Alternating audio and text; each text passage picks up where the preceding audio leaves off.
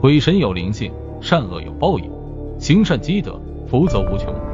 鬼神无所不在，人间有所不知，开启心眼，方能见真相。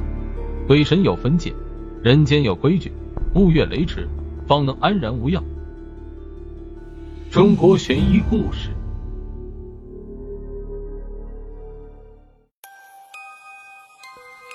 夜已深沉，下了一天的暴雨却没有丝毫减弱的迹象，反而越下越大。磅礴的大雨倾盆而下，雨水连成了线一般重重的砸向地面，反复冲刷着路面。那些排水栅栏因为来不及排水，而形成了一个个大小不一的漩涡。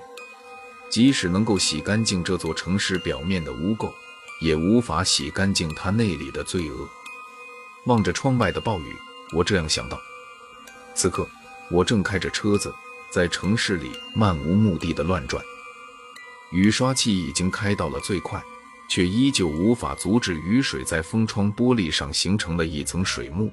透过这层水幕，交通灯也好，路灯也好，大厦楼层里的灯也好，所有的灯光都变得迷离起来，竟然给人以一种异样的美感。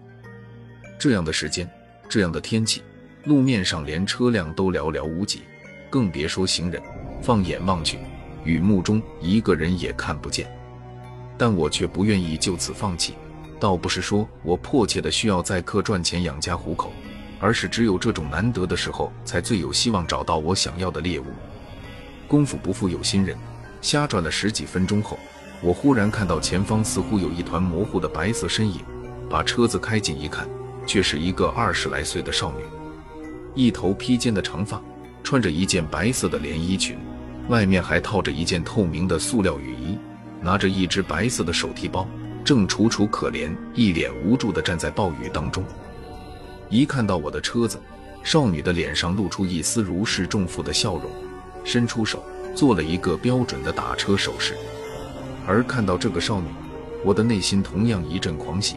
先前还有些昏昏欲睡的我，立刻振作起精神来，将车停在了少女面前。打开车门，在少女坐进来、关上车门后，我压抑住自己的兴奋之情，问道：“去哪儿？”少女报了一个地址，这让我更加高兴，因为那地方离这边很远，几乎就是在这个城市的一南一北，这对我来说是再好不过。如果是那种只有十几分钟的车程的话，我反倒无从实行我的计划了。车子在雨夜中平缓的前行，我特意放慢了车速。一面开着车，一面不住地把目光贴向后视镜，悄悄地打量着后座上的少女。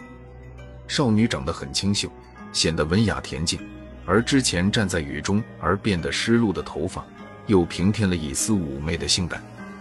我忽然觉得喉咙有些干渴，伸出舌头舔了舔唇角，同时在脑海中酝酿了好一会儿后，我开口问道：“小姐，我多嘴问一句，都这么晚了。”还下着这么大的雨，你怎么会一个人站那边等车呢？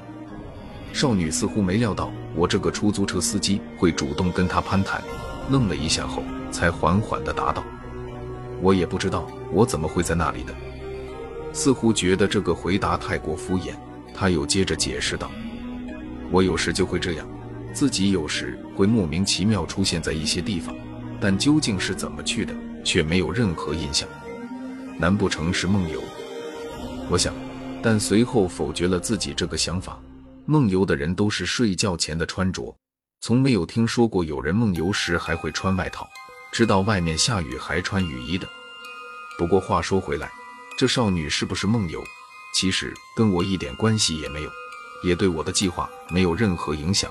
于是我接着说道：“是吗？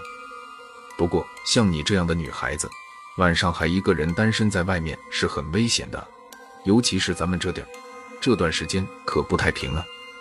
说完，我盯着后视镜，看到那少女身子明显抖了一下，用略显紧张的声音问道：“出了什么事了吗？”我的唇角微微上扬。你难道不知道？我边说边刻意压低了声音。你难道不知道雨夜屠夫的事吗？